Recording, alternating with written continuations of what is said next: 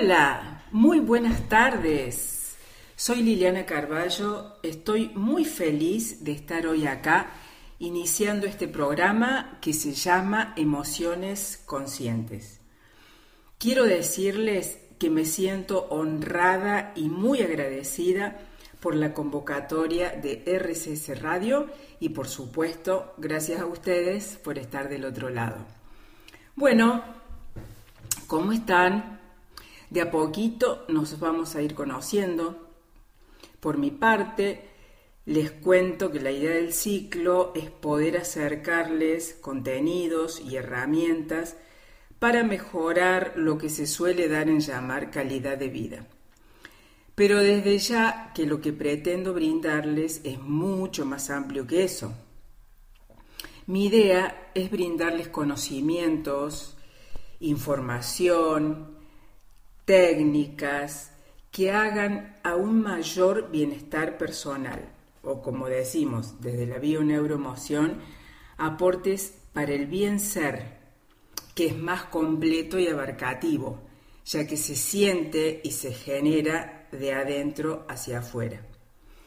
Como les decía, vamos a estar compartiendo distintos contenidos, algunos libros y por supuesto también tendremos entrevistas con gente que nos va a venir a dar sus aportes, sus quehaceres, sus sentires. Vamos a hablar de cuestiones que hacen a nuestro ser integral, cuerpo, mente y espíritu. Todo para tratar de ir siendo más conscientes de todo lo que vivimos, dejar de estar en automático y de poco empezar a vibrar la vida de otra manera, estando presentes en el aquí y el ahora. Bueno, seguramente se estarán preguntando quién soy yo o de dónde vengo. Entonces ahora les cuento. ¿De dónde vengo? Me parece que les resultará fácil saberlo o adivinarlo. Sí, soy cordobesa de Córdoba Capital. Mi primera formación universitaria fue la abogacía, profesión que ejercí durante 10 años litigando. Después de eso me dediqué a la consultoría. Y así la vida me fue llevando por distintas actividades laborales, sobre todo en el ámbito comercial, con lo cual me relacionaba con mucha gente, económicamente me iba muy bien, viajaba, tenía lo que sabemos llamar una buena vida. Pero un día me empecé a interpelar, me decía, la vida no puede ser solamente esto, yo necesito algo más, necesito otra cosa. Entonces, al decir de uno de mis maestros, el doctor Roberto Pérez, me di cuenta que las preguntas más importantes de mi existencia, ¿quién soy? ¿Para qué estoy? ¿Y hacia dónde voy? No las podía responder. Entonces, con el enneagrama pude responder la primera y aprendí quién soy. Y comencé a responder la segunda. Estoy para ayudar y acompañar. Esa es mi misión de vida incluso utilizando también la herramienta de mi profesión universitaria. Finalmente, todo el proceso se consagró con el posgrado en bioneuroemoción, formación que hice, eh, es un método creado por el español Enrique Corbera, y ahora sé a voy, a todos los lugares en los que pueda acompañar a otros en esta labor de expandir su bienestar a partir del encuentro con su verdadera esencia en total unidad. En el programa de hoy vamos a hablar de las emociones. Sí, las emociones que son muchas veces disimuladas, relativizadas, pero que son de una importancia fundamental en cualquier ser humano. A veces no tenemos en cuenta que el cuerpo es un sistema de comunicación y las emociones son su lenguaje. La palabra emoción viene del latín, del verbo emovere, que se forma sobre movere, que significa mover, trasladar, impresionar, con el prefijo e.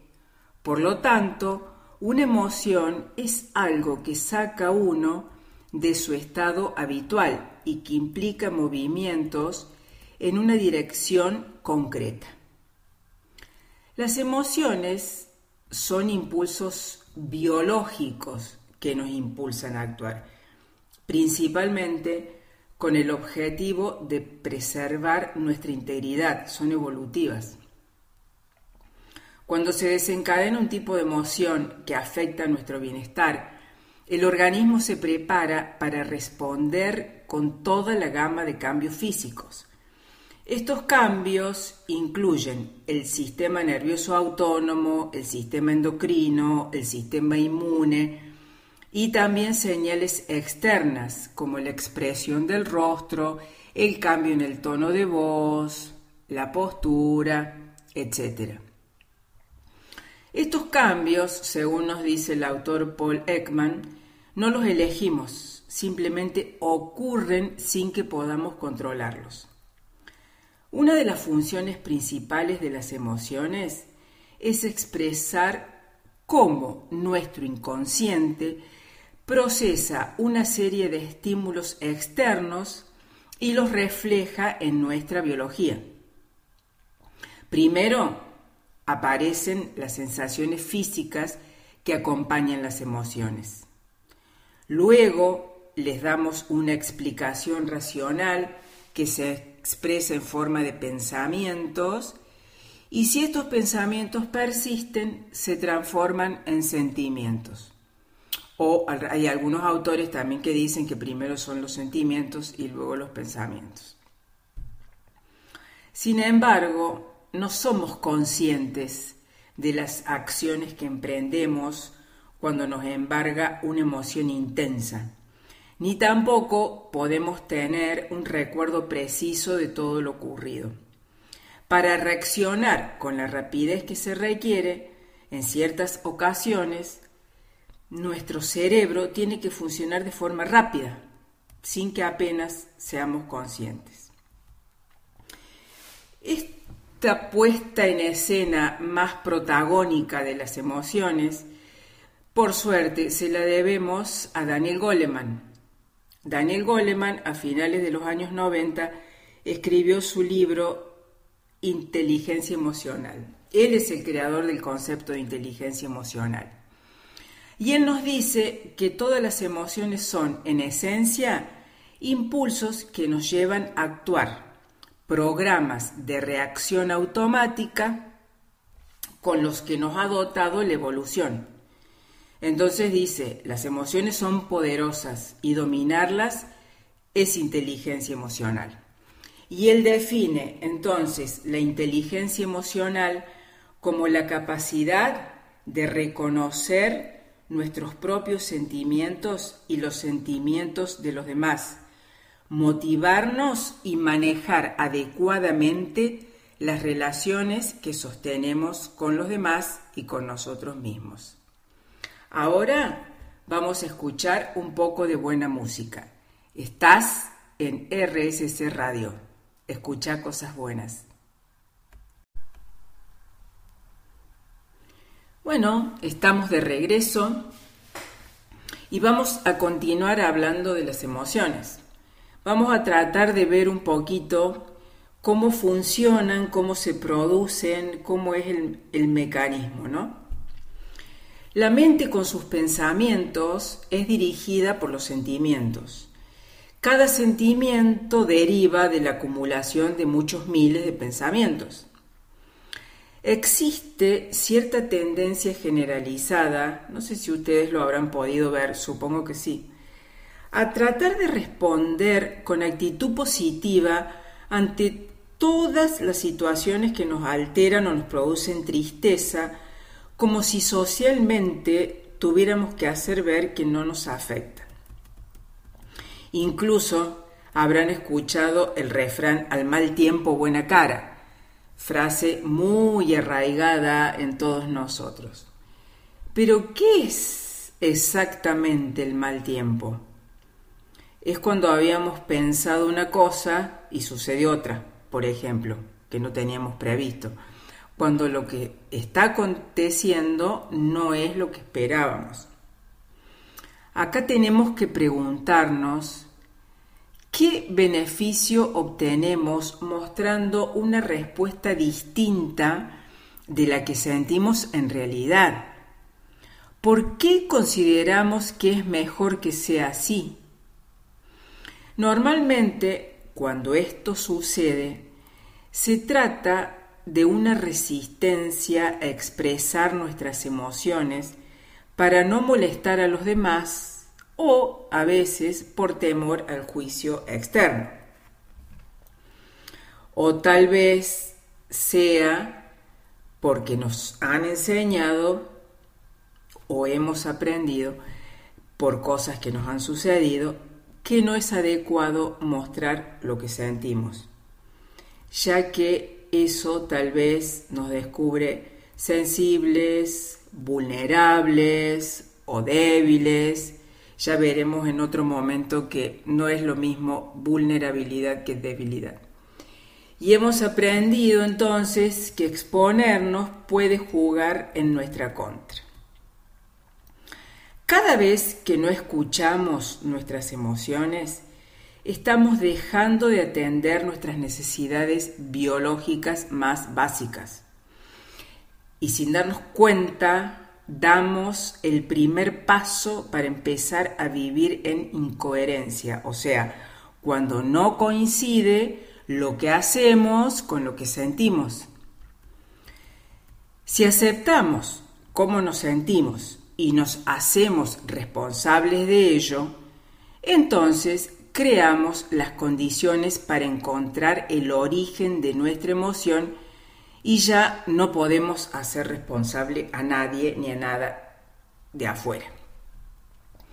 Desde la bioneuroemoción sugerimos que cuando viene el mal tiempo, tenemos la oportunidad y el derecho de permitirnos estar tristes, enojados o rabiosos y averiguar a qué exactamente estamos reaccionando tenemos la oportunidad de autoindagarnos para descubrir qué es aquello que tenemos dentro que nos hace sentir así. Esta mirada interna genera autoconocimiento, pues nos invita a asumir que nuestras sensaciones son exclusivamente nuestras y también genera comprensión, ya que en esta autoindagación podemos descubrir lo que se llama resonancias transgeneracionales. Por ejemplo, diremos por ahora simplemente que son hechos o conductas que ya se han verificado antes en nuestro árbol genealógico. Bueno, entonces, si descubrimos resonancias transgeneracionales, esto también nos ayudará a dar sentido y comprender lo que sentimos. Entonces, Ignorar lo que nos dice nuestro cuerpo a través de las emociones es directamente ignorarnos. Juzgar estas emociones es juzgar una parte muy profunda de nosotros mismos. A medida que recuperamos la coherencia poniendo mala cara al mal tiempo y buena cara al buen tiempo, nos vamos dando espacio para recuperar la posibilidad de ser nosotros mismos. Como la mayoría de las personas suprimen y rehuyen de sus emociones más fuertes, a veces casi toda su vida, la energía reprimida se acumula y busca expresarse a través de la aflicción psicosomática, los trastornos corporales, las enfermedades emocionales y la conducta desordenada en las relaciones interpersonales. Dice David Hawkins que las emociones acumuladas bloquean el crecimiento espiritual y la conciencia, así como el éxito en muchas áreas de la vida. Así que es tener incoherencia entre lo que uno siente y lo que hace, normalmente trae situaciones de estrés recurrente, conflictos, y también puede eh, dar lugar, a la, si eso persiste en el tiempo, a la aparición de síntomas físicos. ¿Escuchamos música? ¿Estás en RSC Radio? Escucha cosas buenas. Empezamos este bloque con una frase de un autor que dice, la mayoría de las veces las emociones ayudan y sostienen la existencia y algunas de ellas, como la risa y el llanto, favorecen mecánicamente la salud. Ahora bien, las emociones no pueden considerarse ni buenas ni malas, ya que todas son biológicamente indispensables para reaccionar de forma adaptativa ante los estímulos del entorno habrán escuchado muchas veces que dicen emociones negativas. No, no son ni buenas ni malas, no son ni positivas ni negativas. Estas respuestas emocionales vienen grabadas en nuestra genética, son una herencia en nuestra evolución y se refuerzan con los aprendizajes. Los seres humanos tenemos en común una serie de emociones básicas, pero la forma de gestionarlas es totalmente personal y única. Cada individuo posee una propia representación interna del mundo en el que vive, formada por sus creencias, sus valores, sus opiniones y pensamientos. En el ser humano, la experiencia de una emoción generalmente involucra un conjunto de cogniciones, actitudes y creencias sobre el mundo que utilizamos para valorar una situación concreta. Y por lo tanto, influyen en el modo en el que se percibe dicha situación. Las emociones son una puerta de acceso al estudio de la estructura interna de la persona y de sus condicionamientos inconscientes. Para ello es importante tomar conciencia de cómo éstas actúan en diferentes momentos de nuestra vida y no dejar que nos dominen de una forma inconsciente e irracional. al decir de Daniel Goleman, que lo citamos nuevamente, es solo en el mundo civilizado de los adultos donde nos encontramos con esa extraña anomalía, dice él, del reino animal en el que las emociones, o sea, los impulsos básicos que nos incitan a actuar, parecen hallarse divorciadas de las reacciones. Un poco lo que hablábamos en el bloque anterior, ¿no? De no ser coherente en la acción con lo que se siente. No sé si sabrán, les cuento, que todos los seres humanos tenemos emociones básicas no sé si eh, han tenido oportunidad de ver la película Disney intensamente. Bueno, esa película trata sobre las emociones, que son miedo, asco, ira, alegría, tristeza, y hay algunos autores que también incluyen la sorpresa en las emociones básicas. Todos las tenemos, pero cada persona las siente e interpreta de distinta manera y esto tiene que ver con el entorno donde crecemos. Así, la secuela de acontecimientos, por ejemplo, vamos a poner un ejemplo de tristeza. Sucede un hecho, revela que la emoción tristeza llegó primero. Siguió la sensación, sentimiento de tristeza, acompañada de pensamientos del tipo que usualmente pueden causar y después acompañar dicha emoción. Pensamientos que son característicos de estados mentales que normalmente describimos como sentirnos tristes. Una vez que cesó la estimulación, dichas manifestaciones se amortiguaron y después desaparecieron. La emoción se disipó y lo mismo hizo el sentimiento. Los pensamientos preocupantes se fumaron también. O bien, como dicen otros autores, primero es la emoción, después el pensamiento, después el sentimiento. Por ello, podemos decir que las emociones, creo que a esta altura ya lo tenemos más claro, ¿no? Las emociones pertenecen al cuerpo y los sentimientos a la mente.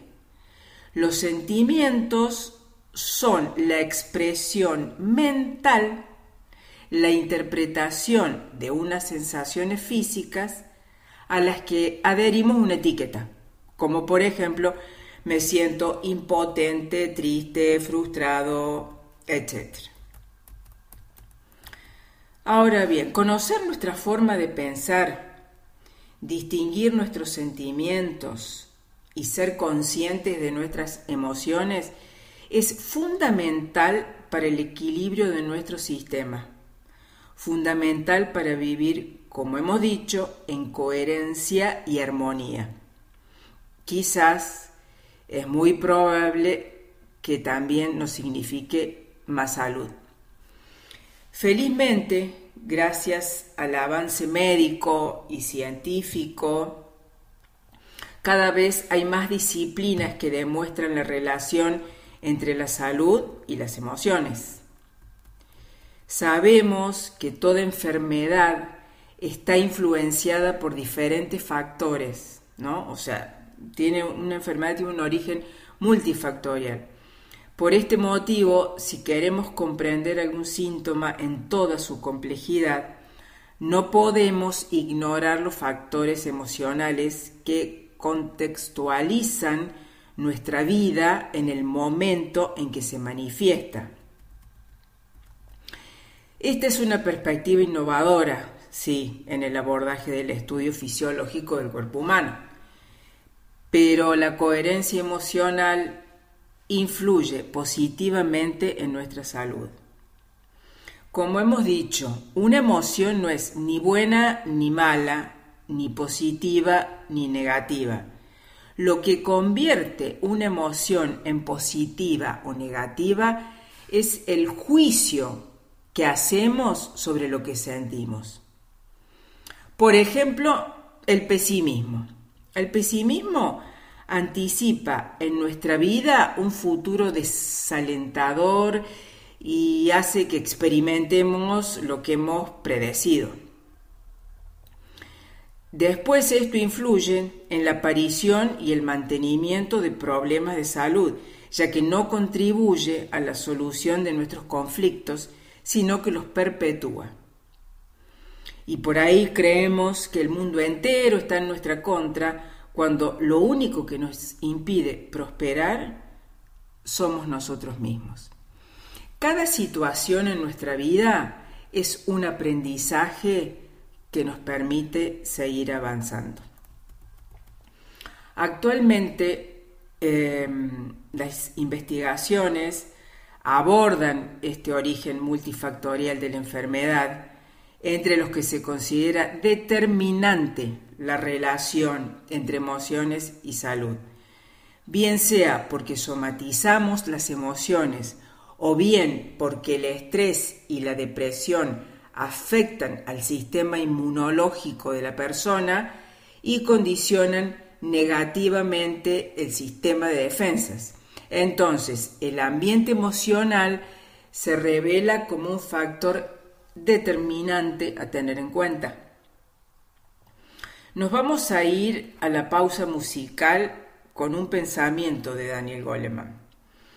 Él dice, los pensamientos positivos y las visualizaciones tienen beneficios positivos a nivel emocional y ayudan a crear una mirada positiva frente al mundo.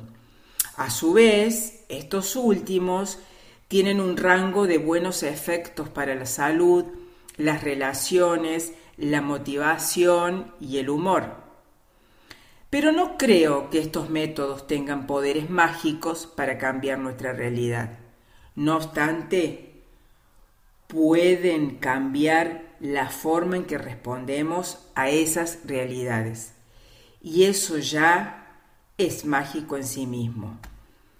Estás en RSS Radio. Escucha cosas buenas. Bueno, seguimos. Creo que con todo lo que hemos dicho hasta ahora sobre las emociones, quedó muy claro la importancia que tienen en nuestra vida, ¿no? Obviamente, ahora las preguntas son, ¿cómo hago para tratar de lograr un bienestar emocional? ¿Qué hábitos me ayudan a gestionar mis emociones? ¿Qué puedo hacer para desarrollar mi equilibrio interno? Todos interrogantes sumamente válidos, por supuesto.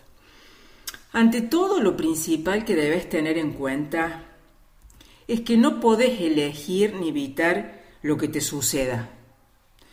Nada que esté fuera tuyo podés controlar, pero sí podés elegir qué hacer con eso que te sucede.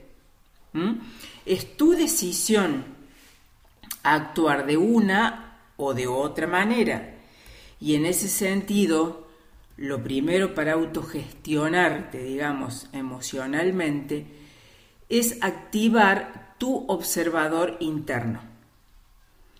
Cuando la emoción llega, en la medida de lo posible, observar sin juicio. Sin juicio quiere decir no etiquetándola de buena o mala. Y en vez de actuar en automático, preguntarte, ¿por qué estoy sintiendo esto? ¿Para qué estoy actuando de esta manera? O cuando la situación ya pasó, analizar lo que sentiste o qué te hizo actuar así, teniendo en cuenta que todo aquello que nos afecta refleja una parte de nosotros mismos. Empezá tratando de responsabilizarte sin buscar culpables o causantes afuera. Ese sería como el primer paso, el elemental, digamos. Como todo, es un entrenamiento, por decirlo de alguna manera. Entonces, hay que tratar de ir paso a paso, mirándote de a poco, y con el tiempo se hará un hábito que seguramente, sin dudas, aumentará tu bienestar interior. Hoy por hoy, estas épocas que nos tocó vivir son difíciles, ¿no? Eh, nos toca transitar mucho cambio de pandemia, de pospandemia, si bien ya no estamos encerrados, pero aún se siente incertidumbre en muchas cosas, ¿no? Eh, esta es la nueva normalidad que tenemos en todos los ámbitos. Algunas personas tienen menos actividad de la que estaban acostumbrados, otros, por el contrario, tienen muchas más. De cualquier manera, todo esto que hemos vivido en este año y medio ha representado un, reto, diríamos, de gestión emocional, ¿no? Sin precedentes. Entonces, eh, tenemos que partir reconociendo eso, ¿no? Que no son épocas fáciles las que estamos transitando. Pero todo empieza por un pequeño acto, por una pequeña cosa, nos va a ir llevando a otra y así sucesivamente. Entonces, pequeños hábitos que pueden ayudarte en estos tiempos de cambio. Fundamentalmente, respeta y comunica tus estados emocionales. Sea cual fuere ese estado emocional, rabia, tristeza, miedo, etc., el hecho de reconocerlo, respetarlo y expresarlo se hace fundamental. Recuerda que ignorarlo o taparlo no hace que desaparezca, tan solo hace imposible su resolución. Comunícalos para que sean respetados eso también es parte de nuestro proceso de respeto a nosotros mismos, ¿no? Sería como decir, no te pido que me entiendas, tan solo que me respetes. No se trata de que tengo o no razón, sino de sentirme acompañado en mi proceso. Eh, también está bueno eh, hacer más lento tu ritmo de vida. ¿no? La velocidad nos lleva a hacer muchas cosas, pero vivir muy pocas. Podrás ver de qué forma escenarios diarios, como comer, ducharnos, cocinar o limpiar, cambian totalmente de forma cuando les dedicamos más tiempo de lo habitual, cuando hacemos de un proceso un fin en sí mismo. Eso es una forma de estar presentes y conscientes en el presente. Y como actuamos hacia afuera es como nos estructuramos por dentro.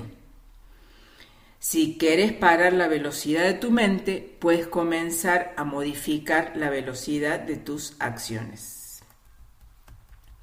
Eso también es, es importante. Otra cosa, respeta tu descanso y tu espacio.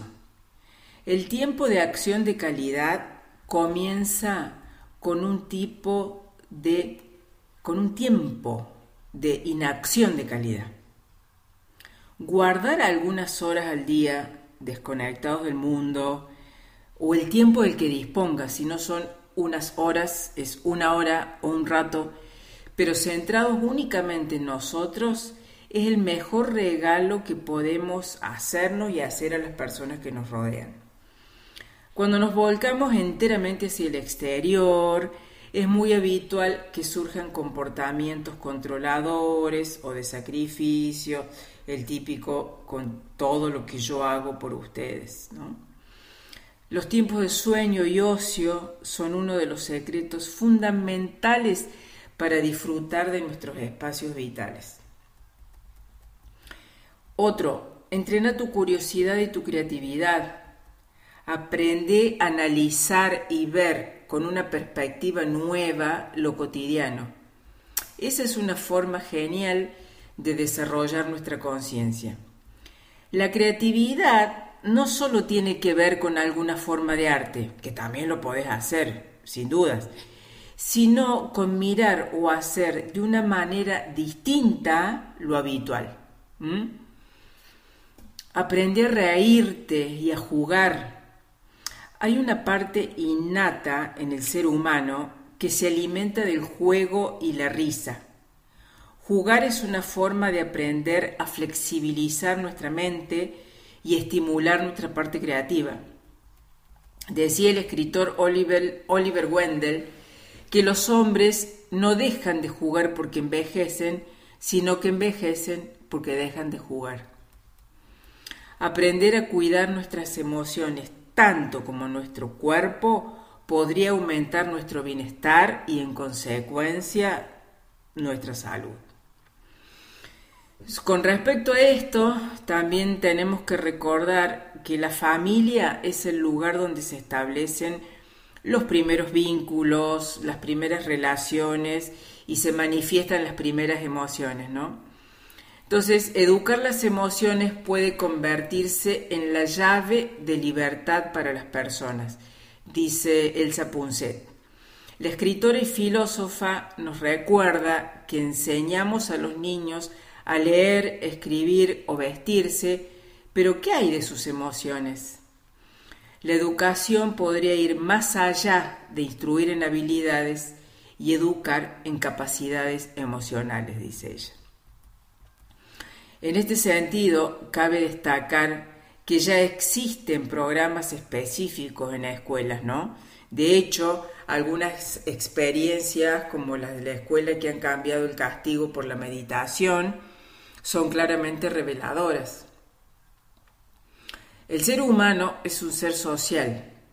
De pequeños aprendemos imitando a los adultos tanto si son personas reactivas como si son personas conscientes de las emociones que sienten. Los niños van a ir aprendiendo de esos comportamientos de los adultos.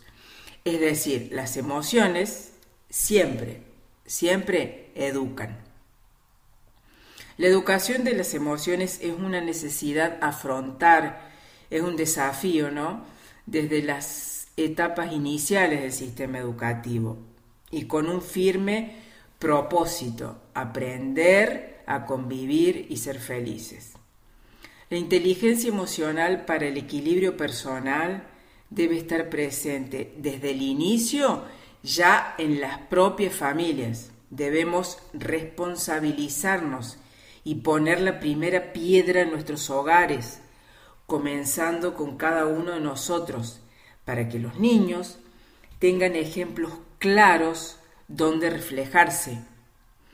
Poder dejar como herencia la coherencia emocional es maravilloso. Sumado al respeto hacia sí mismos y a los demás, eso es hermoso. Esto generará la autoconfianza en ese ser humano para lidiar equilibradamente con las adversidades que tengan que afrontar en su vida, ¿no? Estás en RSC Radio, escucha cosas buenas. Bueno, ya en nuestro último bloque les quiero contar sobre la bioneuroemoción. La bioneuroemoción es un método para el bienestar emocional. Su objetivo principal es comprender e incidir de esto que hemos hablado ¿no? en todo el programa de hoy sobre la salud emocional.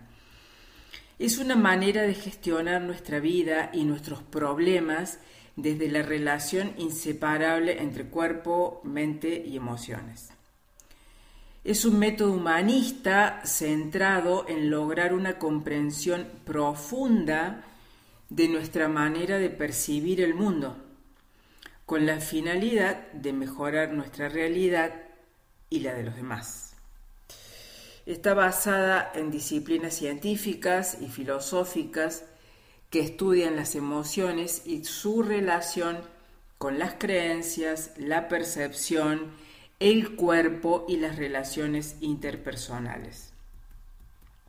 El elemento principal de trabajo de la bioneuroemoción es el cambio de percepción y la comprensión de la información inconsciente, tanto de la propia como de la transmitida por nuestra cultura y nuestra familia, con el objetivo de lograr un cambio de esa información y por lo tanto, digamos, crear una realidad nueva y más positiva. Cabe aclarar que no es una terapia que se prolonga en el tiempo, no, llegado el caso, si la tenemos que definir, la definiríamos como una terapia breve, pero eh, no es una forma de psicoterapia. Es una metodología que además de aportar herramientas para ampliar la conciencia del momento presente, ofrece recursos para reducir el estrés en mediano y largo plazo porque uno va comprendiendo eh, de dónde viene lo que siente o por qué se le presentan esas emociones. Se realiza mediante la adquisición de una nueva forma de observar aquello que nos sucede, no solo en el momento presente, sino también reflexionando ¿no? Sobre las experiencias vividas y las expectativas de futuros desafíos en la vida. El desarrollo de competencias emocionales como empatía, asertividad, escucha activa, conciencia reflexiva, gestión emocional, autoaceptación, fundamental, son una base necesaria para adaptarnos a nuestra sociedad cambiante. La bioneuroemoción es una práctica aplicable a todos los ámbitos de nuestra vida, permitiéndonos transformar cualquier situación en una herramienta para conocernos en profundidad y crecer a través de cada experiencia. La bioneuroemoción nos invita a pensar que todo es perfecto para conocernos a nosotros mismos Por eso nada es bueno ni malo en sí mismo. Si aún así calificamos una emoción como negativa, tenemos la oportunidad de autoindagarnos para descubrir para qué la vivimos así y dónde se refleja esto, por ejemplo, en nuestra historia familiar. Ese es el primer paso para comprender nuestros juicios y liberarlos. La comprensión quita fuerza a la culpabilidad y da sentido a nuestra forma de percibir la realidad. En consecuencia, podemos sentirnos en paz y dar el primer paso hacia una forma saludable de entender la vida. La bioneuroemoción nos invita a comprobar si vivimos en coherencia, es decir, si lo que pensamos, sentimos y hacemos va en una misma dirección. Cuando vivimos en coherencia, alcanzamos la madurez emocional. Como nos dice Enrique Corbera en uno de sus libros, la salud de la Tierra, del planeta, depende de la salud de nuestros corazones. Que la salud de nuestros corazones se expanda en nuestras mentes y nuestros actos sean la manifestación de nuestra coherencia. Bueno, hasta aquí nuestro encuentro de hoy. Espero que les haya gustado. Los invito a que me cuenten qué les pareció o si tienen alguna pregunta o consulta. Eh, quieren contactarme eh, para preguntar más sobre el método o lo que quieran aportar, lo hacen por mis redes, Instagram, emociones.conscientes, Facebook, Liliana Carballo, Emociones Conscientes, o me escribís a mi WhatsApp al 3515 227118.